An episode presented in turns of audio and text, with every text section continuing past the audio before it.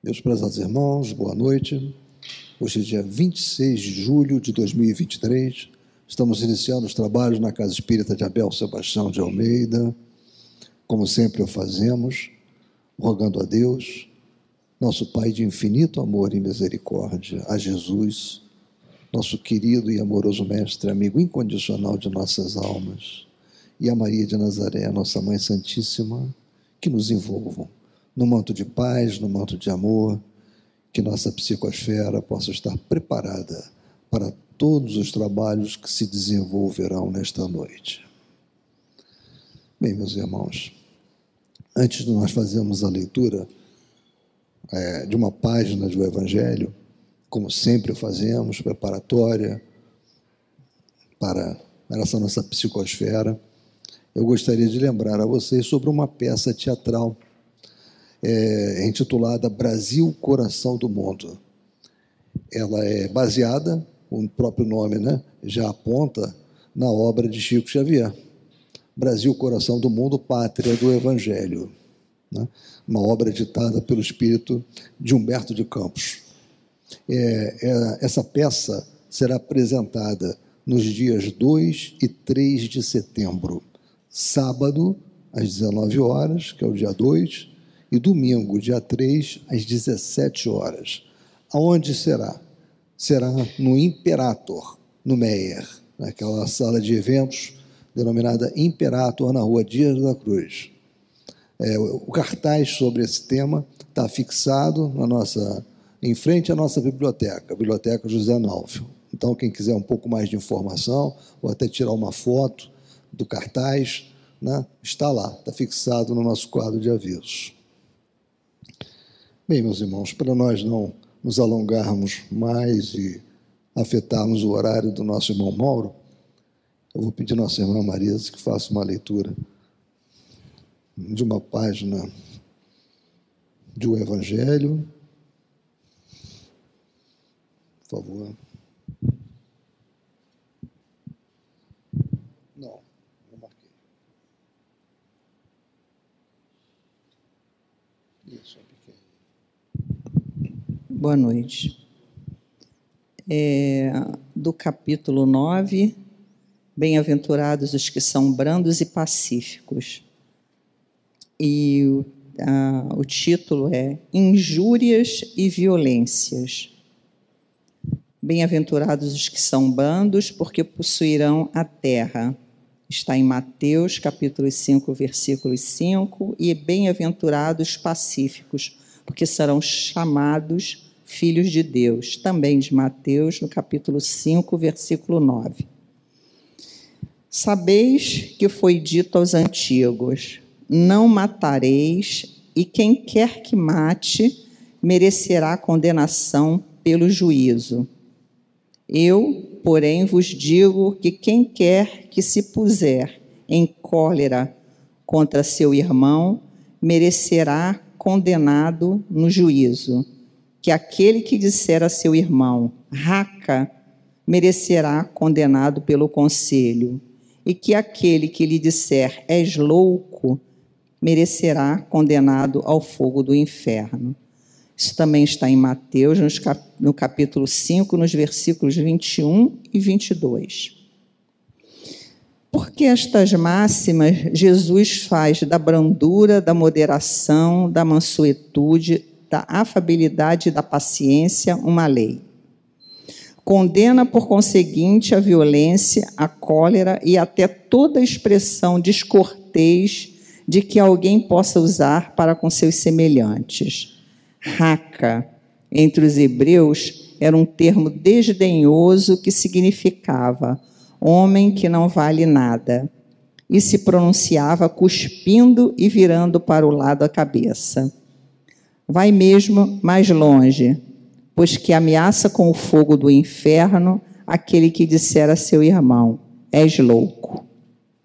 Evidente se torna que aqui, como em todas as circunstâncias, a intenção agrava ou atenua a falta. Mas em que pode uma simples palavra revestir-se de tanta gravidade que mereça tão severa reprovação. É que toda palavra ofensiva exprime um sentimento contrário à lei de amor e da caridade, que deve presidir às relações entre os homens e manter entre eles a concórdia e a união. É que constitui um golpe desferido na benevolência recíproca e na fraternidade é que entretém o ódio e a animosidade. É, enfim, que depois da humildade para com Deus, a caridade para com o próximo é a lei primeira de todo cristão.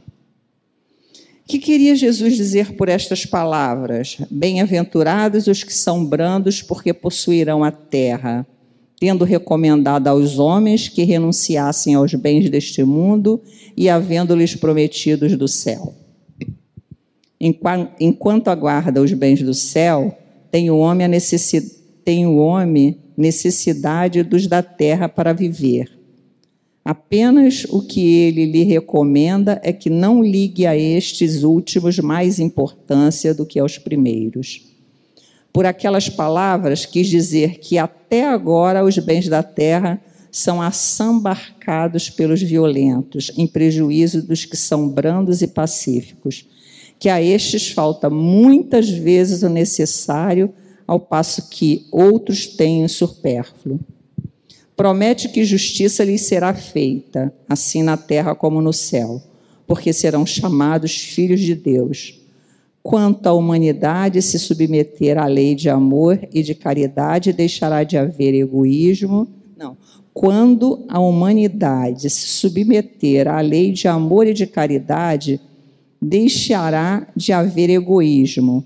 O fraco e o pacífico já não serão explorados nem esmagados pelo forte e pelo violento. Tal a condição da terra, quando, de acordo com a lei do progresso e a promessa de Jesus, se houver tornado mundo ditoso por efeito do afastamento dos maus. É, hoje, no nosso estudo ali, junto com a Karina, a gente estava falando sobre isso, sobre a agressividade das palavras. Às vezes a gente pensa que está falando uma, uma coisa normal, é uma gíria, e não está tomando cuidado que é ofensiva, né? O papo rolou desse fato porque a pessoa falava assim: ah, isso eu posso falar, aquilo eu posso falar, sem se preocupar que aquilo era ofensivo, né? E a gente falou sobre isso hoje, e novamente a gente aqui. Gente, é bom estudo para nós todos.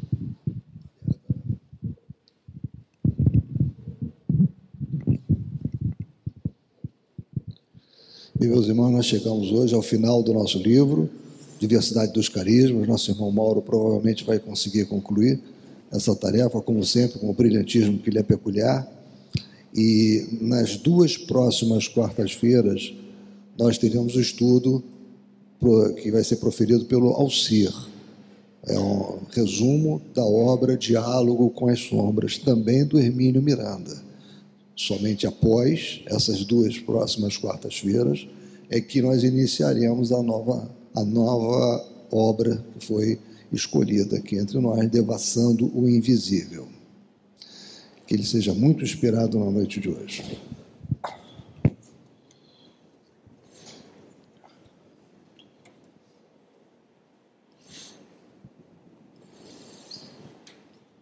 Boa noite, meus irmãos. Que possamos ter uma noite de muita paz. Que a equipe de Abel Sebastião de Almeida, Jesus, o nosso Pai amoroso e bom, possam nos amparar e nos trazer a harmonia tão importante para todos nós neste momento. Vamos encerrar finalmente o livro Diversidade dos Carismas. Espero.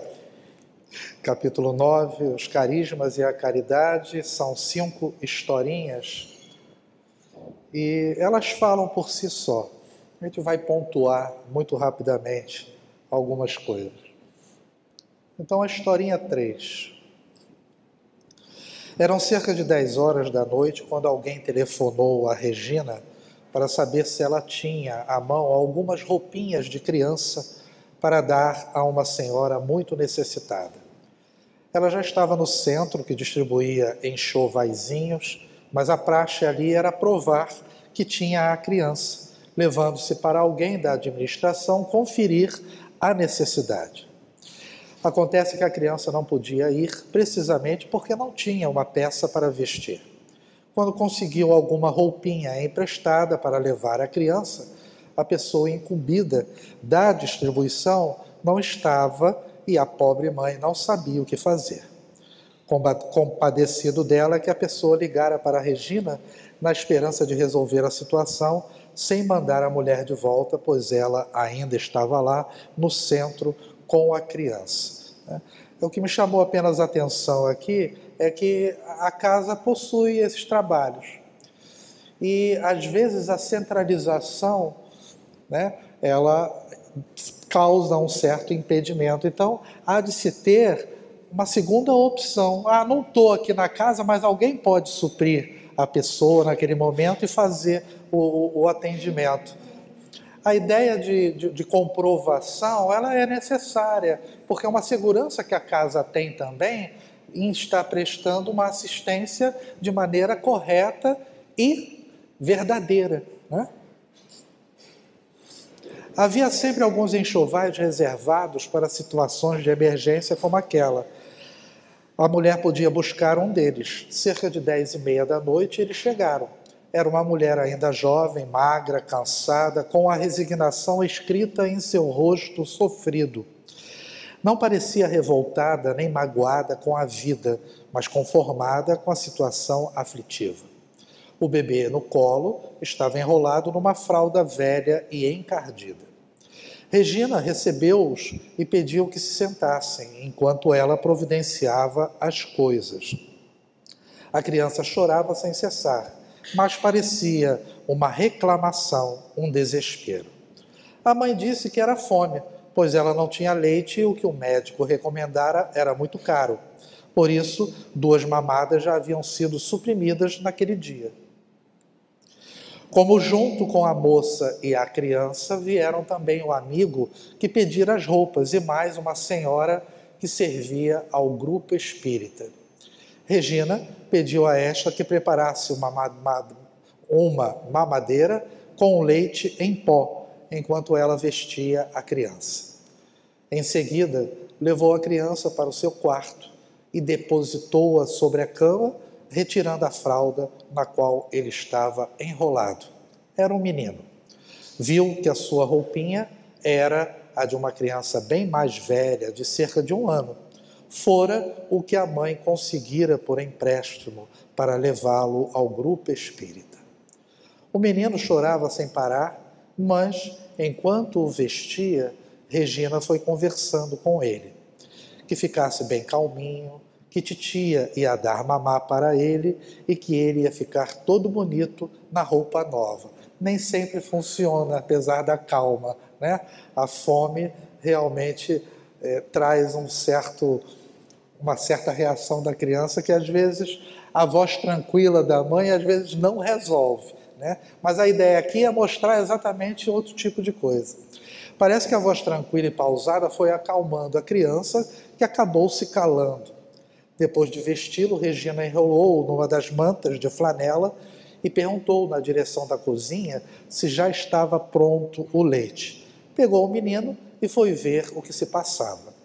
A operação no momento consistia em fazer um furo no bico da mamadeira, o que o amigo estava tentando. Provavelmente não tinha muita experiência. A criança percebeu o sentido daqueles preparativos, ou já estava informada pela conversa de Regina, e começou a mamar desesperadamente, assim que teve a mamadeira ao alcance da boca faminta. De repente, ele parou de mamar e voltou ao berreiro de há pouco. O que teria acontecido? A investigação revelou que o furo no bico não era suficiente para deixar sair o leite. Muito comum né, nos pais de primeira viagem, a questão do furinho da mamadeira que não atende a criança que está faminta e quer sugar com mais rapidez né, o leite.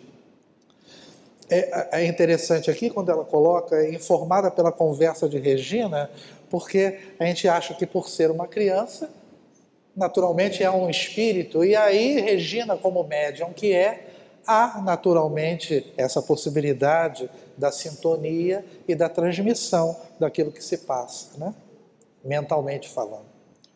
Afinal, o dono da refeição estava morto de fome. Dessa vez o furo ficou no ponto certo, ou melhor, no ponto exagerado, pois foi convertido num verdadeiro rombo, compatível, aliás, com a fome do bebê. Regina levou-o à mãe, agora vestido e mamando, pedindo a ela que o fizesse do seu jeito. A paz voltou a reinar. O bebê mamou até fartar-se e dormiu sem a menor cerimônia. Regina arrumou o restante do enxoval, a lata de leite já aberta e outra ainda fechada. O bebê continuava dormindo pacificamente, satisfeito, afinal, e aquecido. Quando Regina aproximou-se dele, sem fazer ruído algum, o menino despertou, virou o rosto, olhou-a e sorriu um largo e agradecido sorriso. Ela acariciou-lhe a cabecinha e lhe disse baixinho: Então, hein, matou a fome, não foi? Que bom. Cumprida sua tarefa de gratidão, ele voltou-se e adormeceu novamente. Ao sair adormecido no colo da mãe, repetiu a atitude de há pouco. Virou a cabecinha, sorriu e voltou a dormir. Da primeira vez, poderia ter sido mera coincidência, mas agora não. O bebê quis mesmo deixar claro que estava grato, porque fora vestido e alimentado por Regina.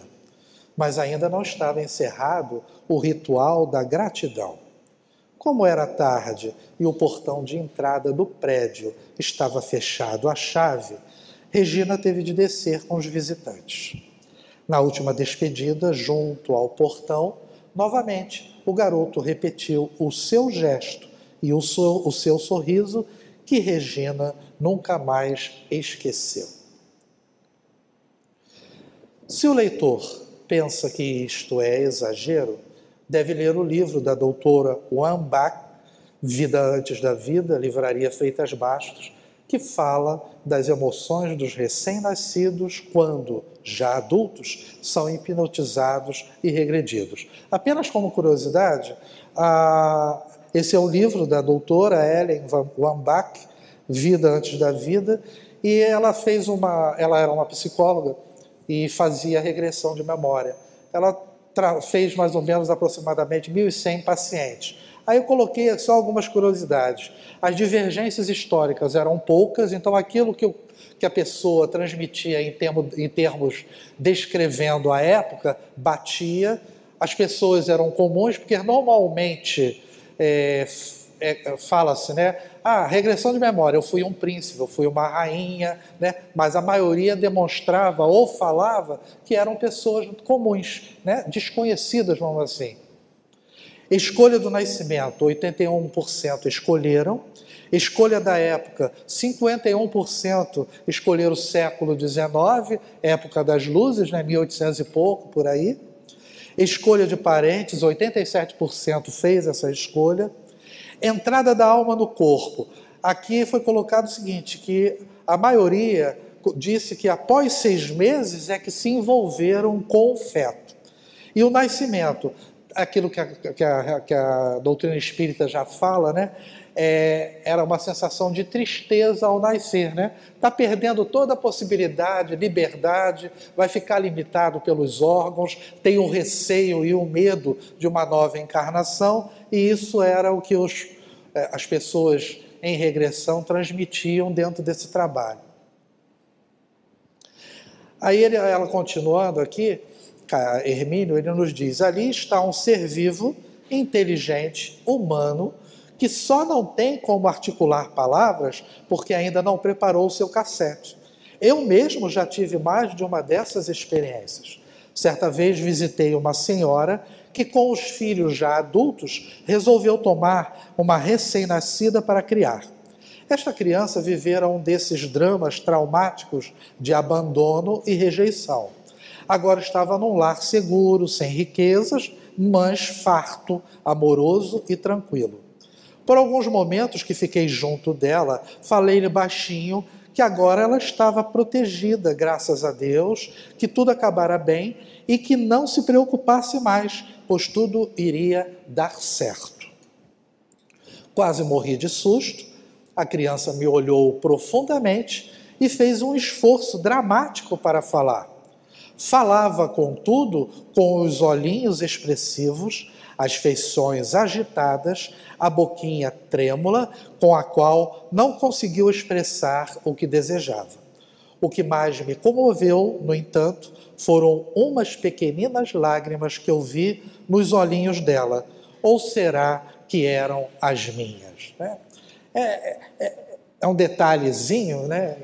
É, parece é, pouco, mas a maneira como lidamos com os recém-nascidos, ela é importante, né? E as mães, às vezes, despreparadas, e os pais também, é, de repente, cometem pequenos deslizes que as crianças, talvez futuramente, tenham algum processo, entre aspas, traumático e que tem a ver com esses detalhes que passam desapercebidos. Né? São espíritos como nós. Né? A historinha 4.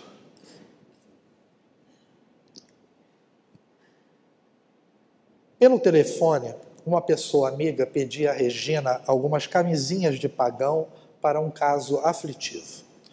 O apelo viera de uma empregada da senhora que telefonava que lhe pedira alguns lençóis velhos que pudessem ser recortados e aproveitados como fraldas, porque uma sobrinha muito jovem começara a passar mal e, levada para o hospital, verificou-se que estava já em trabalho de parto. Era uma moça pobre, muito jovem, que vivia em companhia do pai, já bem idoso, e muito desgasta dos, de, pelas lutas, né? desgastado pelas lutas. Ali foi separado. A irmã casada não podia acolhê-la porque morava em uma casinha de dois cômodos com quatro filhos e o um marido. A moça, com a nova criança, não teria onde ficar e nem recursos próprios para tentar a vida de outra maneira. Essa irmã é que telefonara para a tia em pranto, dizendo que a mais nova teria logo alta e que o hospital pedira que levassem roupas para o recém-nascido, e ela não sabia o que fazer. Além disso, havia outro problema. O velho pai, avô da criança, sentia-se decepcionado e envergonhado com a situação. Criado à maneira antiga, segundo as tradições de seu tempo, declarou que não receberia de volta a filha desonrada de maneira alguma concordaria. Ficava o problema com a irmã mais velha. Onde colocar a outra com um filho assim de repente, né? Isso era muito comum, né, naquela época, né? Um pouco mais, né? antigamente essa rigidez, né, em relação a esse problema. Acredito que hoje até ainda exista, mas com, como está a sociedade hoje em dia, entre aspas, mais aberta, e, por outro lado, também um pouco mais esclarecida em relação a esse tipo de, de situação, é, talvez tenha diminuído um pouco isso. Apesar da gente saber que uma gravidez com meninas ainda muito novas, né, sempre é algo problemático, vamos dizer assim, complicado, porque talvez não tenha maturidade para poder assumir a função de mães, né, que é tão difícil e importante. Continuando, Regina responde que não apenas as camisinhas, mas que tinha um enxoval completo, pois era esse mesmo o objetivo de seu trabalho. Combinou-se então que no mesmo dia após o trabalho, a tia passaria em casa de Regina para pegar o enxoval, pois a moça sairia do hospital no dia seguinte. Regina esclarece que alguns hospitais adotam a prática de entregar a criança apenas envolvida numa peça de gaze, caso a mãe não tenha providenciado roupa suficiente e a tempo, o que deve acontecer com frequência. Num caso desses, a moça confessou a Regina que tivera de apanhar uns jornais para proteger melhor a criança, porque fazia frio. À noitinha, a senhora apareceu para pegar a roupa estava ainda muito aflita pela situação da sobrinha, pois o pai mantinha-se irredutível e não a queria com o filho em sua casa. Regina sugeriu que a tia insistisse com ele e lhe pedisse compreensão e caridade. Afinal de contas, estavam todos diante de um fato consumado. A criança estava ali e, mais do que nunca, a moça ia precisar do apoio do pai. Dias depois, telefonou à amiga que pedira as roupinhas para dar notícias. A criança era uma menina. Regina perguntou-lhe se a tia havia conversado com o pai da moça, da moça como lhe pedira. Nem foi preciso, foi a resposta. O enxoval que você deu fez o serviço sozinho. Como assim? Simples. A, surpre a surpresa do velho foi grande. A primeira reação era esperada.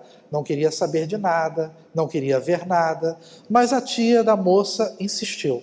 Não custava olhar. Aliás, ela tinha mesmo de ver, porque precisava separar as peças necessárias para vestir a criança no dia seguinte, quando fosse buscá-la no hospital.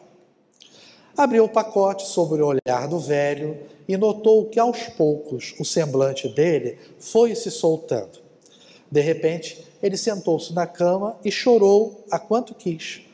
Quando se acalmou, tinha uma decisão tomada.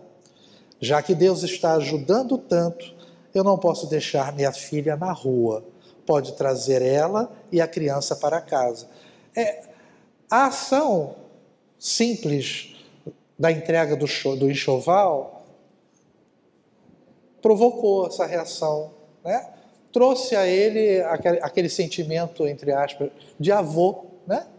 e modificou a decisão dele. Há aqui uma historinha dentro da outra deixa ao leitor o privilégio de descobrir qual delas é mais tocante. Ao regressar à casa com a filhinha nos braços, as esperanças renasceram, por certo, no coração da moça, mas lá havia tristezas sem solução. O pai da criança fora um rapaz de São Paulo. Pedira a ela que não contasse nada da gravidez à família, porque se, se casariam primeiro para contar em seguida. Dias depois dessa conversa, ele foi atropelado e morto na Avenida Brasil. A moça tinha com ela um recorte de jornal com a notícia. Vivera todo aquele tempo na terrível tensão da incerteza e da agonia, quando o futuro imediato parece estar somente acumulando mais tempestades. Não tinha a quem recorrer, mesmo porque, conhecendo os princípios de seu pai, não podia esperar alguma compreensão dele resolveram enfrentar tudo sozinha, corajosamente, na esperança de que algum milagre aconteceria. E de fato, o milagre veio. Assim foi que um enxovalzinho feito com amor ajudou a consertar uma porção de coisas. As aflições da moça, da irmã, da tia, convenceu o avô a fazer a sua parte, contribuindo com a compreensão, já que Deus fizera tanto. Com isso, restituiu à jovem mãe o teto que já estava perdido, vestiu a criança e deixou todos felizes. Será que um enxovalzinho desses, que para pobre qualquer coisa serve, teria desencadeado todo esse processo de revisão? Tenho minhas dúvidas. Além do mais, como deve ter ficado feliz aquele espírito recém-trazido de volta à carne e que nem podia ainda expressar a sua gratidão. Estou certo de que um dia vai fazê-lo. É, ele colocou como dúvida, eu acho que não tem dúvida, não. Acho que aquilo foi algo que desencadeou todo o processo. Né? assim, com a historinha assim. Este é chamado por Regina de o caso do bebê do galinheiro. Uma amiga telefonara pedindo um enxoval. A filha da empregada foi visitar a avó num subúrbio pobre e distante. Estava lá conversando quando uma criança da vizinhança entrou correndo para anunciar que havia uma menina com um neném no galinheiro e convidava a todos: venham ver. E tinha mesmo. A jovem, a jovem mãe teria seus 13 anos e segurava uma criança ao colo enrolada em trapos, sem uma peça de roupa. Segundo contou, ficara grávida no interior de Minas Gerais. Como costuma acontecer, o pai da criança fugira. O pai dela, indignado e intolerante, botara-a para fora de casa. Mal sabia como viera parar no Rio de Janeiro. Quando começou a passar mal, alguém chamou uma ambulância que a levou ao hospital mais próximo, senão iria ter a criança em algum canto de calçada, pois era onde dormia a perambular pelas ruas sem rumo. Estava ali no galinheiro porque a dona da casa concordara que ela ficasse, embora não a quisesse na sua casa, talvez por receio de mais essa responsabilidade, pois era gente pobre também e já tomava conta de vários netos para que as filhas pudessem trabalhar fora. Não dava para ter mais uma criança em casa e ainda por cima com a mãe, outra criança. O arranjo combinado fora aquele. A menina ficava com a criança no galinheiro durante o dia e à noite dormia dentro de casa em algum canto. Assim, por linhas indiretas, Regina ficou sabendo do drama e providenciou logo um dos seus enxovais.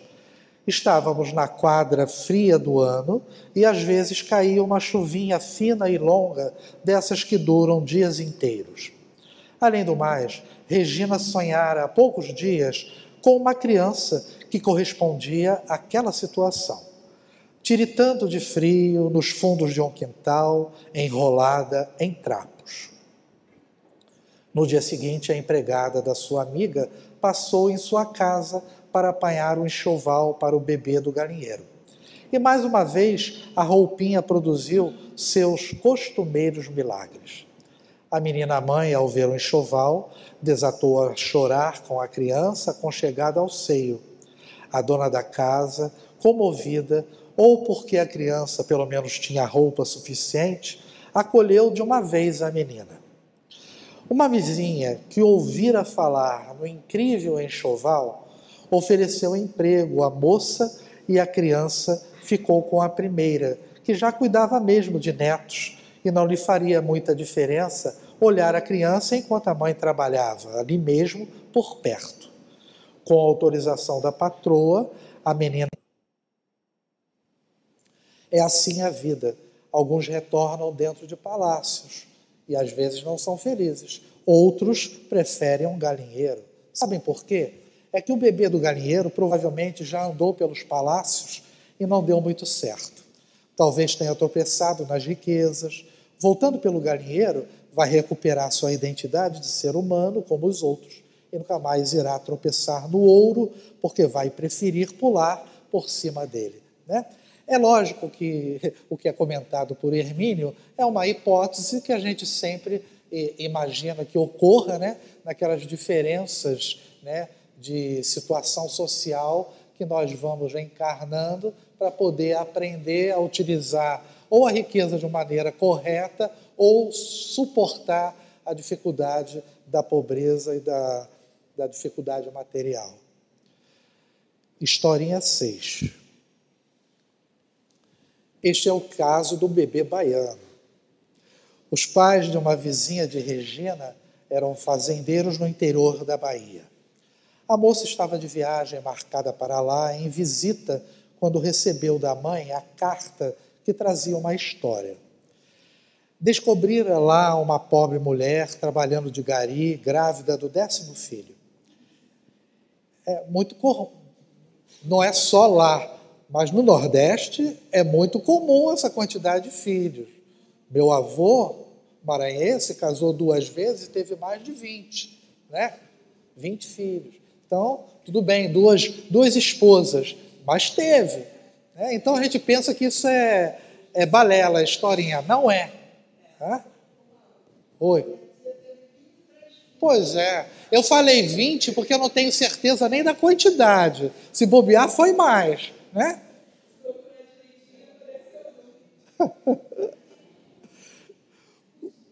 Os pais de uma vizinha de Regina eram fazendeiros no interior da Bahia. A moça estava de viagem marcada para lá em visita quando recebeu da mãe a carta que trazia uma história. Ah, eu já li isso. o dinheirinho, né? Escasso, né? Descobriram lá uma pobre mulher? Não. Ah, e com as constantes de sempre, marido doente sem emprego, o dinheirinho escasso, mal dava para enganar a fome de todos. Como pensar em comprar roupa para o décimo filho? A saúde era precária, varizes pelas pernas, alimentação deficiente, o mesmo quadro penoso de milhões e milhões de pessoas marginalizadas pela miséria. A vizinha de Regina disse-lhe que ia levar alguns metros de flanela para ajudar a pobre criatura. Por que não leva o enxoval? É para isso que os temos. Assim foi feito. Semanas depois, quando retornou da Bahia, contou-lhe a história do enxoval. Logo que chegou à fazenda, foi com a mãe levá-lo à família necessitada. A mulher parecia nem estar entendendo direito. Enxoval? Para ela? De onde vinha? Quem mandava? Por quê? A moça abriu o pacote e começou a mostrar as diversas peças. A outra assistia muda, em evidente agitação emocional. Em seguida, desatou a chorar e, sem controle das emoções, ria também. E à medida que ia pegando as peças, suas mãos tremiam. O pai cego, que morava com ela, desejou saber qual o motivo de toda aquela agitação e ela queria, por força, que ele visse a roupinha que o neto estava ganhando. Quando lembrou que ele não podia ver, ela passou-lhe as roupinhas para as mãos para que ele pudesse vê-las pelo tato. Também esse enxoval produziu alguns milagres menores, além da enorme alegria a um coração que talvez nem mais soubesse o que era sorrir. O fazendeiro, pai da moça, deu emprego ao marido da mulher necessitada para que ele pudesse gozar logo dos benefícios do fundo rural e por isso a mulher já teve condições de ter aquele filho num hospital razoável. Com o marido empregado, ela não precisou mais varrer ruas e passou a cuidar melhor das crianças. No hospital, uma freira pediu por ela ao médico que não apenas a livrou das varizes, mas ligou-lhe as trompas para que não tivesse mais filhos nasquelas condições de penúria e de saúde.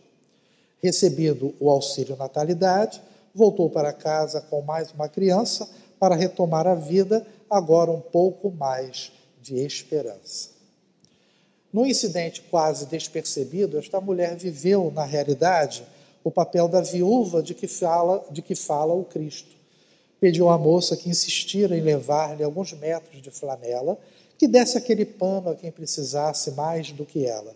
Afinal de contas, ela acabara de ganhar um cheval completo. Havia gente precisando mais do que ela. Talvez nem saiba que viveu a parábola do óbolo da viúva na sua pobreza extrema, dera o mais rico presente, enquanto uns dão do que sobra, ela deu quase tudo o que tinha, né? que é justamente a essência da parábola da viúva, né? aquela que deu tudo que possuía, né? o pouco que possuía. A última historinha, e a mais longa, é colocado o seguinte: Neste caso, interferiu uma vez aquela faxineira da outra história. Sua vizinha de barraco estava grávida, tinha já uma criança de dois anos e meio e o marido a abandonara por outra moça. Na aflição do primeiro momento, foi para a casa da mãe com uma criança pelo braço e a outra em gestação. A pobre senhora, contudo, não tinha como suportar aquela carga adicional, pois vivia de lavar roupa e reclamava. A moça resolveu então dar à criança que estava para nascer a uma senhora de posses. A mulher lhe daria o enxoval, mas queria a criança antes mesmo de sair da maternidade. Iria buscá-la no momento oportuno. Regina pediu à moça que viesse à sua casa. Ela veio, sentou-se, barriga enorme, já nos últimos dias, desalentada, sofrida, revoltada mesmo. Regina procurou acalmá-la, pedindo-lhe que tivesse fé em Deus, que a situação haveria de ter um jeito. Mas o que fazer ante a realidade? O pai não iria ajudar e ela não podia trabalhar porque ainda tinha o outro para cuidar. Mas por que essa senhora não ajuda você ao invés de pedir a criança para ela? Ela disse que não pode ter filhos. E como eu não tinha nenhuma fralda para a criança, concordei. Como é que meu filho ia nascer assim? Mas agora já tinha roupa, ponderou Regina. Quem sabe se dava um jeito. O fato, porém, é que já havia prometido a criança à senhora rica. Quer dizer, Regina tenta né, remover essa ideia da mãe de entregar a criança né, para a senhora. Regina tentou outra fórmula, propondo à moça que, em vez de entregar a criança na maternidade, a levasse para casa, vestisse-a bem bonitinha e a entregasse à moça lá no barraco. Ela concordou com a sugestão. Obviamente, não era uma mãe insensível. Estava apenas desesperada e talvez disposta à separação a fim de proporcionar futuro melhor para o seu filho. Regina soube depois do ocorrido. Aconteceu o previsto. A senhora foi buscar a criança, mas a mãe recusou-se a entregá-la. Estava disposta a criar mais um, fosse qual fosse o sacrifício. É aquilo que só vocês que foram mães e nós não sabemos, né, é que tem essa sensação, esse sentimento. Né? Por isso que dizem que vocês são espíritos mais elevados. A gente sabe que não é bem assim, mas a maternidade coloca vocês num patamar diferente, né? Não só inteligência, não vamos entrar nesse mérito, né? São muitas historinhas, cerca de uma centena delas. Os enxovais parecem ter uma carga mágica, e tem mesmo, porque foram feitos com amor caprichosamente levam consigo a vibração pacificadora do amor. A mãe, quase sempre em desespero, que recebe o impacto de um enxoval assim, volta a acreditar na bondade, sente renascer a esperança, fica fortalecida para as lutas que continuam. Parece considerar como mensageiros da paz crianças nem sempre desejadas, que se apresentavam apenas como mais um filho. Por isso há tanto choro e tanta emoção. São pessoas habituadas ao sofrimento e à humilhação, à penúria e à provação. E de repente, alguém lhes mostra que são gente também e que não estão esquecidos de Deus. Né? É a ação da caridade, de você olhar o outro né, e, e agir. Por isso tudo, os enxovais são também mensagens vindas de um mundo futuro, quando todas as mães terão enxovaizinhos e os espíritos que renascerem não precisarão mais passar pelos galinheiros ou pelos barracos sem luz e sem água, onde nem sempre há espaço para o amor, porque a dor incompreendida vira revolta. Né? Se a gente acredita que a terra né, vai se melhorar, se nós que nós vamos atingir um nível de progressão e a sociedade vai ser mais justa, não haverá, não haverão esses casos, né? Por tudo isso, a tarefa dos enxovais é mais do que um suporte ao exercício da mediunidade e muito mais do que um mero trabalho manual. Ela é o capítulo 13 da Epístola de Paulo aos Coríntios.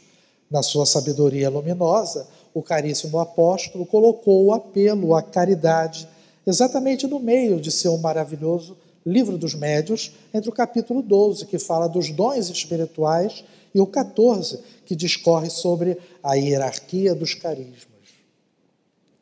Ficou clara a sua mensagem. Mediunidade não se resume em receber espíritos por incorporação ou na psicografia. É também recebê-los nos braços dar-lhes roupa, afeto, encoraja, encorajamento, esperança, para que tenham fé enquanto não estiverem convencidos da realidade espiritual. Como dizia Paulo, a fé é a substância das realidades invisíveis. Uma vez chegados a essa realidade, em lugar da fé, a convicção assume em nós o seu posto. É aí que cremos porque sabemos, né? A ideia de que atingindo um entendimento né, sobre a, as verdades, sobre aquilo que é realmente essencial e espiritual, a gente acaba tendo um entendimento melhor do que a gente deve saber. E a fé fica muito mais fortalecida. Né? Subsistem a fé, a esperança e a caridade. Essas três, diz Paulo a encerrar o capítulo 13. Mas a maior de todas elas é a caridade. Por isso é que os gregos que sabiam das coisas criaram raízes semelhantes para caridade e para carismas. Né? Eu não vou repetir aqui, mas a gente já fez algumas, alguns estudos onde a gente dizia que antigamente a caridade tinha um sentido de sentimento, de amor.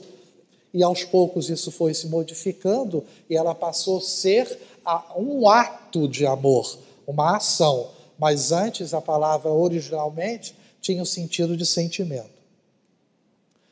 Queriam dizer com isso, como fez Paulo, que a caridade é também um dom mediúnico como os demais. Aliás, o caminho mais excelente no dizer do apóstolo. Né? O Dionísio comentou semana passada que, através da ação social, aquilo ajuda no trabalho mediúnico. Por quê? Você vai se melhorando, né? você vai vendo o que passa com o outro, vai realizando a, a ação né, vai exercendo esse amor, ou pelo menos vai germinando isso no seu coração até tornar algo é, instintivo. Né?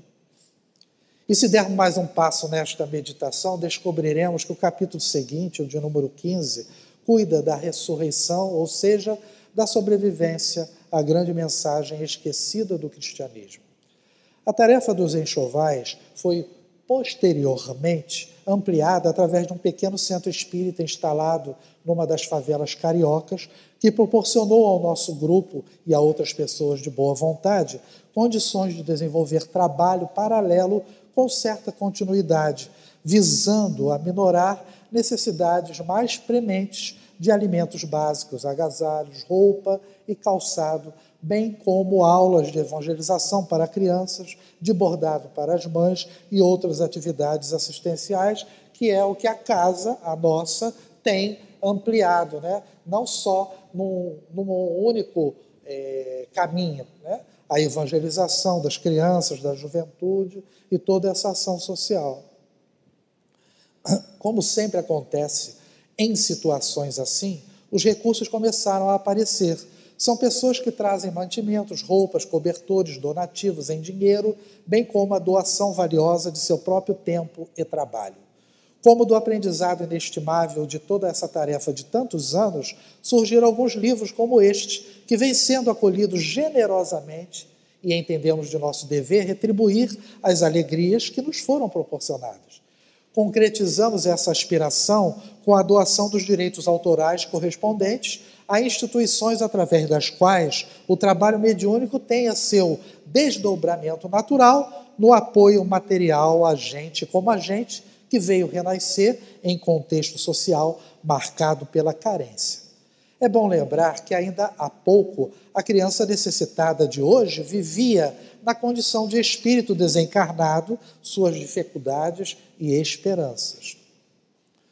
Muitos deles foram encaminhados à nossa mesa mediúnica para que debatêssemos juntos os problemas que os afligiam e os encorajássemos a aceitarem, mais uma vez, as bênçãos da reencarnação, sabidamente difícil para tantos deles, mas com as características da porta estreita de que falou o Cristo e que se abre para a libertação.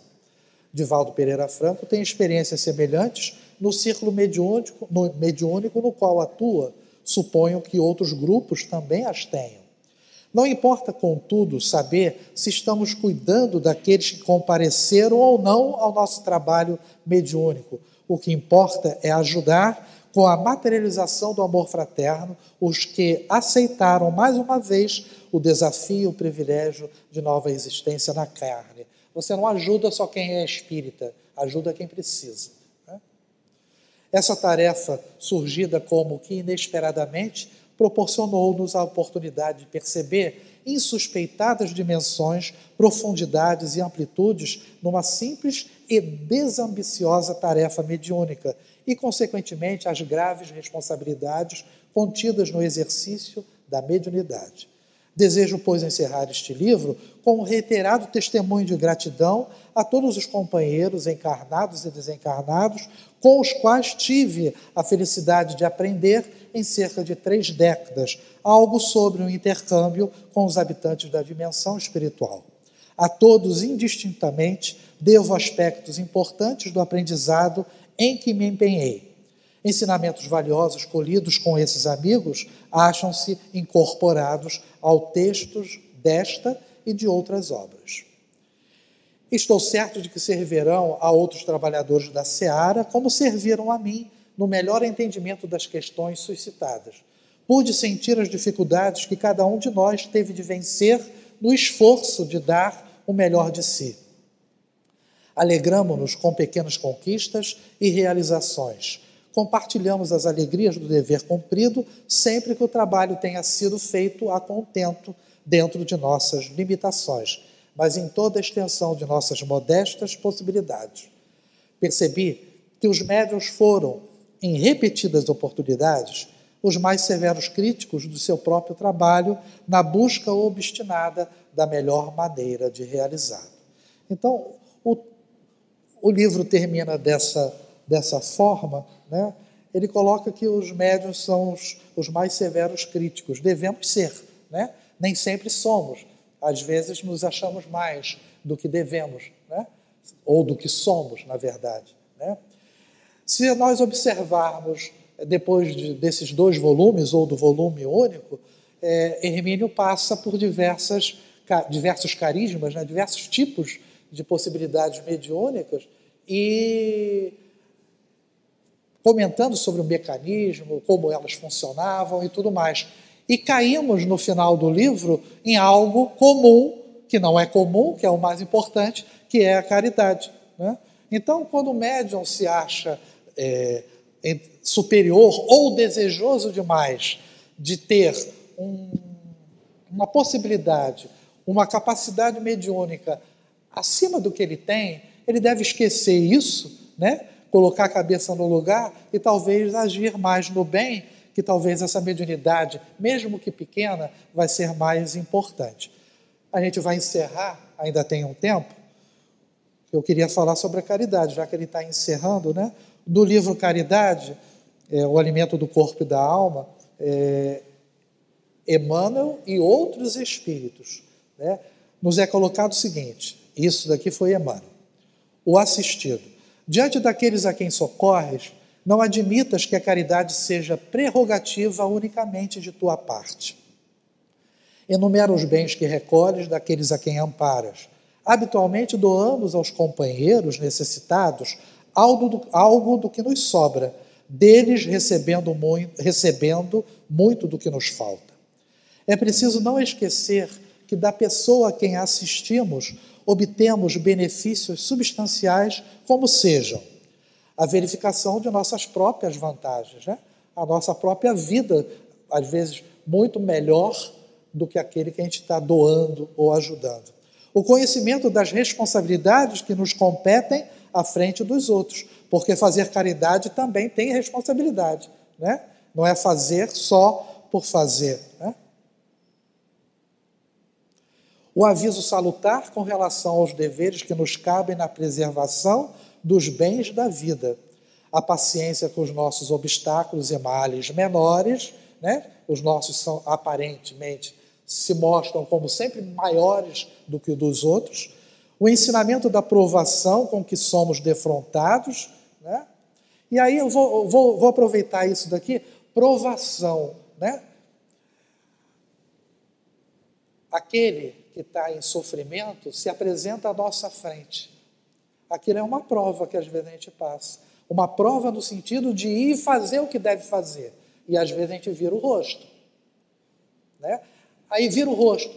A gente diz, ah, não sei se é o que ele está pedindo é verdadeiro ou não.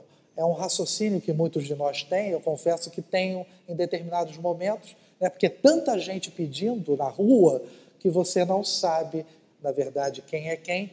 Mas se fizéssemos o que deveria ser feito, não caberia a nós tentar definir quem é o quem merece. Né? Deveria simplesmente fazer. É lógico, segundo a nossa condição, mas a gente, eu pelo menos, não atingi ainda esse nível, ou muitos de nós não atingimos. A aquisição de experiência, as vibrações de simpatia, o auxílio que recebemos para sustentar mais amplo auxílio aos outros, né? porque nós ajudando também recebemos e somos ajudados, até mesmo no sentido material. O consolo nos sofrimentos que porventura nos fustiguem, o crédito moral que se registra a nosso favor, na memória dos espíritos encarnados e desencarnados, que amparam a criatura em crise e em peços maiores que os nossos. Essas pessoas que nós ajudamos e achamos que às vezes fazemos pouco, e às vezes fazemos pouco mesmo, mesmo esse pouco depois, na espiritualidade, às vezes a gente se encontra com eles e eles são gratos. Olha, você me ajudou, olha, você deu aquela palavra amiga naquele momento. Né? A gente está falando muito de problema material porque é uma realidade.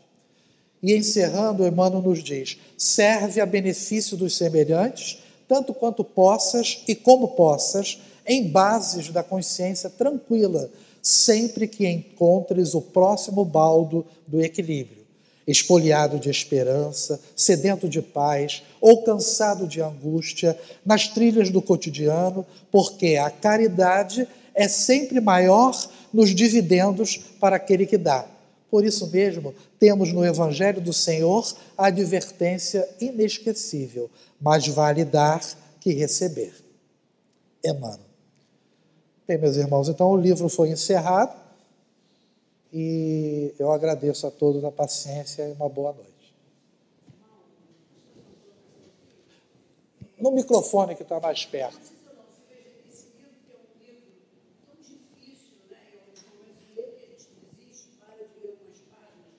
Tá ligado? gente percebe no final, né? Que você traz o livro, traz uma frase tão bonita, né? De, depois de todo o ensinamento que ele traz dentro do, do campo da mediunidade, né? Essa, essa frase que você botou, através dessas inúmeras historinhas, poderiam ter sido uma só, Sim. mas o autor fez questão de colocar sete histórias, né? E todas elas trouxeram o mesmo conhecimento, aprendizado para nós, né?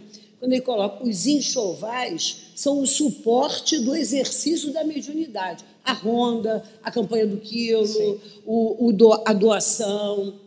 Eu, isso é o meu entendimento. Sim. Eu vejo exatamente isso, porque eu acredito imensamente nisso. Né? O suporte do exercício da mediunidade. Não tem como a gente fazer o exercício da mediunidade sem a caridade, sem essa prática. Essa prática é de uma importância enorme porque é nessa prática que a gente enxerga todo o livro, que a gente compreende não desiste, principalmente desse livro que nós estudamos, e que eu pulei muitas páginas. Né? Pô, meu Deus, meu Deus, não acaba, esse livro não acaba, né? da minha experiência. Né? Mas que frase bonita, né? que a gente não esqueça, né?